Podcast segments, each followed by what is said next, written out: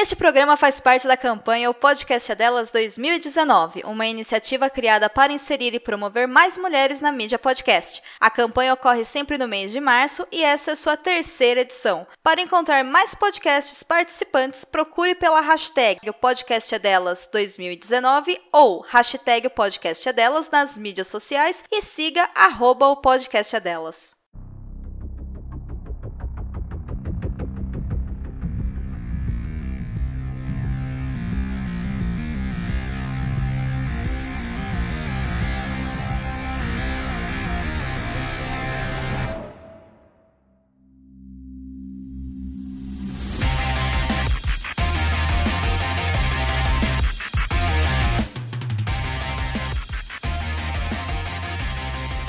E estamos de volta com o BBcast, o seu podcast de automobilismo e outras nerds. Hoje, no episódio 22, vamos falar sobre o preview do GP do Bahrein. E aqui comigo eu tenho a Débora Santos Almeida. Olá, amigos, sejam bem-vindos ao BPcast. Bom, Rubens, se a Terra fosse plana, acredito que a pista de Sakir não teria tantas ondulações como tem. Exato, Débora. Bom, essa questão das ondulações a gente vai ver como ela reflete nas escolhas dos pneus. Contudo, antes de darmos prosseguimento ao BBcast, vamos agradecer aos apoiadores apoiadores que estão contribuindo para que o projeto do Boletim do Paddock cresça e se expanda, e os apoiadores são Ricardo Bannerman, Maia Barbosa, Eliezer Teixeira, Luiz Félix, Arthur Felipe, Thiago Bullet, Rafael Celone, Will Mesquita e Anthony Santos. Bom, Débora, como eu disse, muito obrigado aos apoiadores, eles estão contribuindo muito para o Boletim do Paddock. Vejam que a gente já está no episódio 22 do BBcast, já deu um ânimo, um up na gente de sempre gravar e editar os podcasts. Então, muito obrigado a todos os apoiadores, aqueles que estão estão pensando em apoiar a gente, dê uma passadinha no post do apoia-se do Boletim do Paddock, né, Débora? Isso, é, é muito importante pra gente esse apoio, porque além de ser um incentivo e uma motivação a mais para que a gente continue realizando os trabalhos aqui, algo que acaba fazendo com que a gente pense em expandir esse projeto, começar a abranger outras plataformas de comunicação, também dar um up já nesses trabalhos que a gente tem por aqui. Aqui já ficam dois convites para vocês. O primeiro, para conhecer nossa campanha no Apoies. Não é uma coisa que é poder atrapalhar vocês. E é claro, se vocês sentirem que esse projeto agrega alguma coisa para vocês e também é importante esse tipo de conteúdo, a gente ficaria muito feliz de receber esse pequeno incentivo que. Exatamente, pessoal. O segundo convite é: não deixem de verificar o bolão do GP Predictor, é muito importante principalmente para quem está participando, porque os três primeiros colocados vão ganhar prêmios. Os prêmios estão todos relacionados aqui no post do BBcast. Verifiquem, tem o link para o nosso bolão do, do boletim do Paddock no GP Predictor. Também temos o bolão lá no F1 Fantasy. Não tá valendo nada, mas o que importa ali é a brincadeira e a diversão. Então, Agora vamos diretamente para o GP do Bahrein, né, Débora? Que é um GP que já podemos dizer que se tornou tradicional em nosso calendário. Exatamente, a gente está indo para a 15 etapa já realizada lá. A primeira aconteceu em 2004 com uma vitória do Michael Schumacher. A Ferrari ela é uma das equipes que mais tem vitórias no GP do Bahrein e ela é uma grande aposta sempre que a gente fala do GP do Bahrein, uma das possibilidades de vitória sempre direcionada para Ferrari. Ou seja, pessoal, vocês já estão ouvindo agora nosso preview, já tem material suficiente aí para fazer as apostas tanto no GP Predictor como no F1 Fan. Bom, Débora, é, como você disse, o primeiro GP foi em 2004. Eu vou passar agora alguns dados rapidinhos para vocês referente ao GP do Bahrein e já vamos comentando também algumas coisas. Bom, o GP do Bahrein, como a Débora disse, o primeiro foi realizado em 2004. O GP conta com 57 voltas num traçado de 5.412 metros. A melhor volta foi realizada em 2005, já no segundo GP, com 1 minuto 31 segundos e 447 centésimo pelo Pedro de la Rosa, salvo engano, pela McLaren. E o maior vencedor, né, Débora, é o Sebastian Vettel com quatro vitórias. Exatamente, Rubens, ele é o maior vencedor. A gente pode falar um pouquinho do ano passado, né, que teve a vitória dele foi uma vitória realmente apertada por conta dos pneus. O GP do Bahrein por conta dele ser no início da tarde e depois ele adentrar à noite, esse período que ele é realizado ainda com o sol, ele é extremamente quente. Então ele é bem degradante para os pneus. O que acaba acontecendo que a gente já tinha visto algumas vezes da melhor aposta ser realmente duas paradas. E ano passado eles decidiram ir para uma parada, né, que foi a vitória, mas para eles poderem terminar o GP foi bem complicado porque o pneu já estava em frangalhos, principalmente o do Vettel. Exato, Débora. E o Vettel sendo o maior vencedor com quatro vitórias, a gente tem a Ferrari como maior vencedora com seis vitórias. Sebastian Vettel também tem o recorde de poles, com três poles, e a Mercedes com cinco poles, ou seja, a Mercedes ela não consegue, ela consegue ter uma volta voadora no sábado, mas não consegue reverter isso em vitórias. Modo festa aí a gente vê que tá ativado, mas geralmente na corrida isso não resulta em ser a melhor aposta para uma vitória. Bom, os pódios, quem lidera Kimi Raikkonen, oito pódios, a Ferrari tem 13 voltas na liderança. Nós temos Sebastian Vettel com 231 voltas, ou seja, o Sebastian Vettel é um dos grandes favoritos à vitória no GP principalmente pelas características até mesmo do carro da Ferrari, que não agride muito os pneus, apesar do que aconteceu no último GP. A Ferrari também conta com 297 voltas na liderança, o que é um número bem expressivo. Bom, Débora, então agora vamos comentar sobre os pneus, né? Exatamente. Como a gente já tinha falado, a Pirelli acabou banindo aquela gama Rainbow. Agora ele só tem é, três compostos, né? Que em questão de cor, que é o médio representado pelo pneu branco, o macio pela cor amarela e o super macio pelo vermelho. Dentro dessa gama eles têm cinco compostos diferentes e nessa etapa vai ser utilizado o C1, o C2 e o C3. Exatamente. O que é bacana é que no GP passado, né, Débora, no GP da Austrália, foi usado C2, C3, C4.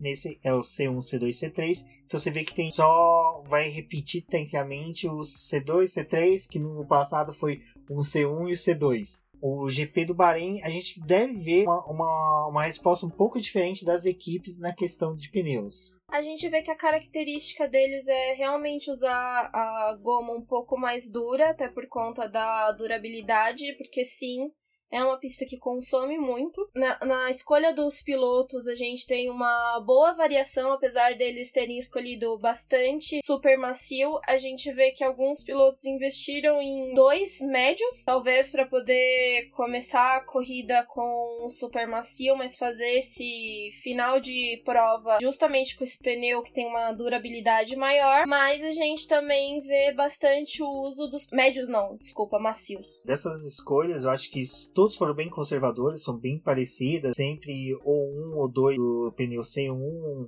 partindo pro C2 sempre três ou dois. O super macio, a gente sabe que a característica dele é justamente para a volta lançada da classificação. Então, eles fazem uma estimativa de que eles consigam avançar, né, até o Q3 para que possa ter um pneu para não ficar aquele tempinho guardado na garagem e só ter a chance de fazer apenas uma volta. É, se você olhar pra, parar para ver, vamos pegar o, deixa eu ver, o Gasly. O Gasly ele fez uma escolha de 2C1, que seria o mais duro, 3 based do C2, que seria o médio, 8 do C3. É uma escolha assim bem diferente das demais, porque como eles vão usar o vermelho, é o Supermassive, para classificação, você tem praticamente o uso de dois quali, né? Porque uhum. Q1, Q2, Q3, cada um utiliza dois. Aquelas equipes que estão pensando em passar para o Q3, né? No Q2 eles têm a chance de, se eles marcarem a volta mais rápida, dependendo do composto que eles marcarem, vai ser o que eles vão iniciar a prova dos 10 primeiros. Então a gente vê bastante dos pneus médios também foram escolhidos porque eles vão acabar proporcionando um stint mais longo do que o pneu super macio. Exatamente. E tem outra questão. Bahrein não é um, um GP que eu me recordo que tenha muita, há muita incidência do uso do safety car. É uma, ela é uma pista larga, diferente do que acontece na Austrália. Ela proporciona sim ultrapassagem. Ela tem pontos bem específicos de ultrapassagem. Tem três retas, né? A reta principal, ela é uma das, mais, uma das mais longas, eu posso dizer assim. Três retas não, na verdade ele tem quatro. Só que só do... engraçado, né? Uma pista com quatro retas, ela só tem dois pontos de ativação de DRS. Exatamente, é uma coisa bem diferente do que a Austrália tem, né? A Austrália tem três pontos de... E pelo traçado, seria interessante mais pontos, porque você teria até chances de devolução de, de ultrapassagem. Então, eu acho que bobearam aí, viu? Acho que deveriam ter colocado mais uma zona de ativação de DRS. Sim, mas talvez é, isso não seja colocado porque também tem a questão do consumo dos pneus, né? É, no momento de ataque, o pneu acaba também sendo bem mais consumido. A gente tem a curva 10, que é a mais crítica do circuito. Ela que geralmente, se o piloto erra, acaba perdendo muito tempo ali. Durante os treinos livres é onde a gente vê mais escapada de pista. Ela é aquele, aquela parte do setor que acaba lascando com tudo. É, eu lembro, eu até fui conferir no seu preview que vai ser publicado quinta-feira, amanhã. Hoje, quarta-feira, sai o BBcast. Amanhã, quinta-feira, tem o preview, o texto da Débora no site. Dê uma olhada aqui, a, a curva 10 é um indecida, né? Exatamente, indecida e para o lado esquerdo. Nossa, lembrei dela no videogame. Ela é gostosa de fazer. é, é, uma maravilha. Você joga videogame, cara, você, lembra que... todas as curvas, é sensacional. recomendo para todo mundo sempre que possível, antes da corrida, dá uma jogadinha nas pistas. Vocês vão decorar as curvas e você entender muito do que acontece dentro da pista. A gente fala justamente dessa curva 10, né? Agora que você acabou de falar sobre o videogame, ela, o piloto, tem que entrar muito bem, porque o que acontece com os pneus é que toda a força que estava sendo direcionada por os pneus traseiros são os que são mais consumidos nessa prova. Essa força ela é devolvida para os pneus dianteiros. Então é nesse momento que, se você erra, você faz deixar pro pneu. Então ela é uma curva bem crítica do circuito. Exato. Então, e tem outra coisa. Como diz o Rafael Soloni, ela é técnica. Ela é técnica. Falando um pouquinho da parte de quando essa corrida adentra pra noite, é um momento que a gente vê nítido os sparks, né, se formando enquanto os carros estão andando, que são aquelas faíscas que ficam na traseira do carro. É, o legal é que é um espetáculo a mais, né? Então... É, eu, eu particularmente gosto de corridas que vão pra noite, né? Não é à toa que uma das minhas corridas, provas que eu mais gosto é Singapura. Eu gosto também do Bahrein. O Bahrein eu acho bem bacana. No vídeo videogame. É que como sempre começa um campeonato e chego em Mônaco, paro, porque, enfim, né, Mônaco é Mônaco. O Bahrein eu tive que fazer 3, 4 vezes. O do, das escolhas dos pilotos, os que destoa de todos os outros é o Daniel Ricciardo, que vai levar só um C2, em compensação que a maioria vai levar dois, e o Kubica que vai levar quatro. O Ricardo, assim, a gente até entende, porque ele é um piloto que conserva bem os pneus, então o maior volume de pneus é, C3 que ele tá levando, ele tá levando 10, dá para se entender. O Kubica, eu acredito que a gente vai ver ele muito em pista no FP1, FP2 e FP3. Nos treinos, nos treinos livres, ele deve ficar bastante em pista para coletar informações. Característica de equipe que está precisando de desenvolvimento é essa: sempre levar o maior número de pneus de uma certa gama que proporciona o maior número de voltas dentro de pistas e equilibra no maior número de voltas com voltas rápidas, né? Que é o C2. Saindo dos pneus, né, Débora? Eu acho que o que, que esperar do GP do Bahrein é uma Ferrari forte, bem próxima da Mercedes. Acredito que sim, porque agora a gente está entrando numa parte parte do campeonato, o GP do Bahrein ele é um pouco mais parecido do que o que acontece no resto das próximas corridas. Uma das características também da gente poder falar do Bahrein, que ele lembra um pouco da Austrália, é apenas na questão da sujeira. Ele é um GP também que proporciona várias quebras. Por conta da areia que tem, né? Ela acaba também atrapalhando o sistema de refrigeramento dos carros. Mas fora isso, ela já é distinta da, do GP da Austrália, porque ele é um circuito que proporciona mais ultrapassagem. É um circuito que tem uma grande variação de setup, por porque a gente tem a corrida acontecendo em dois momentos distintos durante o dia. O que a gente pode falar é que se vocês tiverem a oportunidade, assistam pelo menos o segundo treino livre porque ele é o que vai te dar a melhor base pro resto do final de semana. Ele, ele é, acontece no horário que a classificação vai ocorrer, corrida. a corrida também.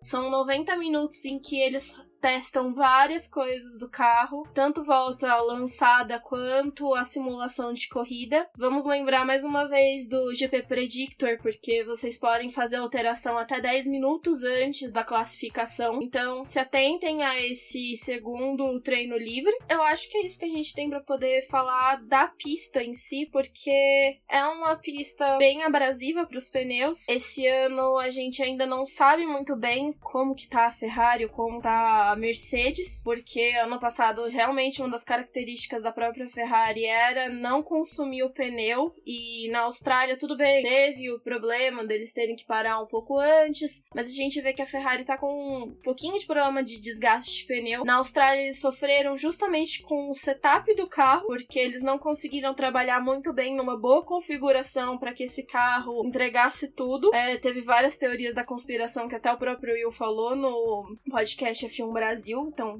também passem lá para poder prestigiar o programa dos nossos colegas. Bom, eu acho que a disputa entre Mercedes e Ferrari, sim, vai ser uma das grandes, principalmente porque foi uma das coisas que você falou no começo do programa, né? Eles, a própria Mercedes tem bastante pole, não tem tanta vitória, que é algo que a Ferrari tem, mas como a gente falava né, no GP da Austrália, nossa, é da Ferrari, a pista da Ferrari, por mais que o Bahrein a gente considere como sendo a pista da Ferrari, a gente não pode ter tanta certeza ainda, né? Agora o GP do Bahrein vai dar um parâmetro é, pra gente pro resto do ano. Mesmo que há números favoráveis à Ferrari, os números estão aí para ser batidos, né? Exatamente. Então... A Mercedes já provou várias vezes que é muito boa em quebrar recordes, né? Estamos falando de Ferrari e Mercedes. Contudo, temos a Red Bull. Red Bull, o Max Verstappen fez uma corridaça no último GP. O Gasly, excluindo as críticas dele, ele ficou preso no fundo do pelotão Teve toda a questão da classificação ter sido horrível em decorrência de erro da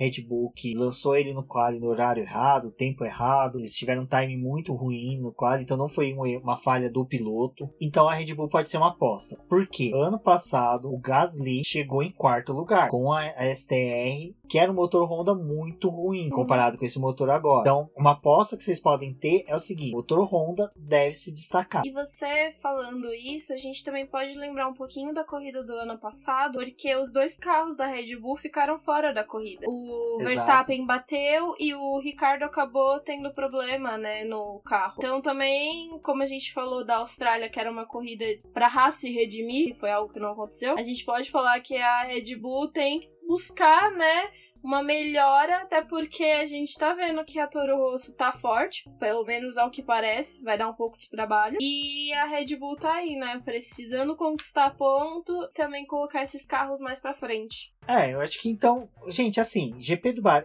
até o GP de Barcelona a gente vai ficar muito do estômetro ainda, mas o Bahrein é uma corrida muito gostosa, os horários são maravilhosos, tem como a gente acordar um pouquinho mais cedo, assistir os treinos livres, para quem for pro trabalho, tá ali no metrô, vai acompanhando, vai acompanhando no Twitter, redes sociais, dá para acompanhar bacana os treinos livres. No sábado, dá para assistir o FP3 e o, a classificação tranquilo a mesma coisa a corrida, que é bem no horário do almoço. Hein? Exatamente. Falando sobre velocidade, também vai ter o início da Fórmula 2 agora nesse final de semana, também no Bahrein. Acho que a notícia do dia é sobre o Mick Schumacher, que vai testar pela Ferrari e pela Alfa Romeo logo depois do GP do Bahrein, né? Quando vai ter aqueles dois dias de, de teste pós-GP. Então ele vai estar tá guiando esses carros. E a categoria é mais uma pra gente poder acompanhar porque exatamente nesse ano a gente tem vários pilotos que saíram da Fórmula 2 e entraram na Fórmula 1. É, exato. O, tivemos três estreantes, né? Que migraram do, da Fórmula 2 para a Fórmula 1. Temos o Sérgio Sete Câmara, que está muito bem. Deve vir forte, então acompanhar ele. Ver o Mick Schumacher também, que todo mundo pode falar, ah, é sobrenome, sobrenome, mas o menino manda bem, ele corre bem, é só tem sobrenome. Talento. Tem talento, tem talento. Achei legal ele fazer os testes, acho bem bacana. Tudo bem que o teste da Ferrari é muito mais propaganda do que o da, da Alfa Romeo, que o da Alfa Romeo realmente é visando ele subir para a Fórmula 1 em 2020, 2021. O legal foi uma coisa que a própria Alfa Romeo falou, né? Que eles gostam de apostar em talentos novos. Foi algo que eles fizeram com o Leclerc quando ele era da Sauber e agora eles estão vendo o Mick Schumacher como uma nova oportunidade para equipe de investimento. Então a gente fica aí né, naquele aguardo. Não, e o que é legal é que o Schumacher, ele, o destaque dele, assim, na, no automobilismo, ele disputar alemãs pela Sauber, né, que era o a Sauber era a equipe oficial da Mercedes Le Mans. Ele chegou até a Fórmula 1 por isso. Tudo bem que ele começou da Jordan, da Jordan ele foi para Benetton, mas é legal ver o filho dele seguindo esse caminho e pô, ver um Schumacher na Ferrari é, Eu é acho que é muito aquela coisa. é, o sobrenome pesa, pesa, ainda mais que você lembra da própria história do pai dele, né? Mas quando você vê um Fittipaldi, tipo. Nossa. Tem É todo esse. O sobrenome tem um peso, nossa, super tem, vai abrir portas, óbvio. Mas eu acho que dá uma emoção a mais quando você vê aquele nominho abreviado ali no canto da tela. Tipo, são várias recordações de outras histórias e a gente sabe que esses filhos de pilotos estão vindo aí pra poder fazer uma nova era de do automobilismo É, como em foi a geral. chegada do Villeneuve, Jacques Villeneuve, do Damon Hill, depois a gente teve o Nelson Piquet, o Nico Rosberg, então, mas é que nem você falou, eu acho que esses dois últimos, a, o teste do Pietro foi muito bacana, que foi inesperado, né, aquele dia que ele entrou por causa do, Do problema que o Magnussen tinha tido no banco. então, assim,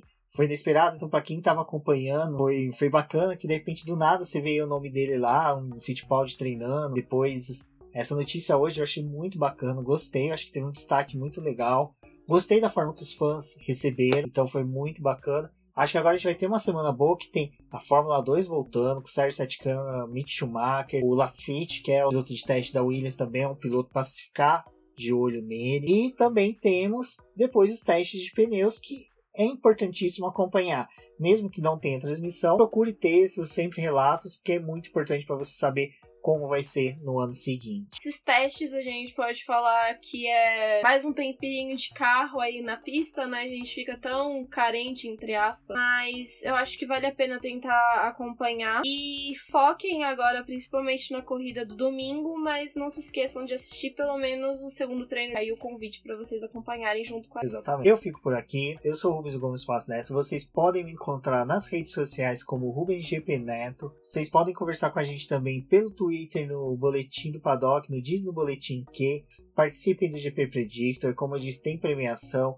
É algo bacana que a gente está fazendo mesmo para integrar todos os cabeças de gasolina, fãs de automobilismo. Muito obrigado a todos. Não deixem de acessar também o nosso plataforma Apoia-se lá para verificar a possibilidade de vocês de poderem contribuir com o nosso trabalho. E fiquem atentos que durante a semana aí, nos próximos meses, teremos muitas novidades. O Boletim do Paddock está crescendo, fico muito feliz com isso.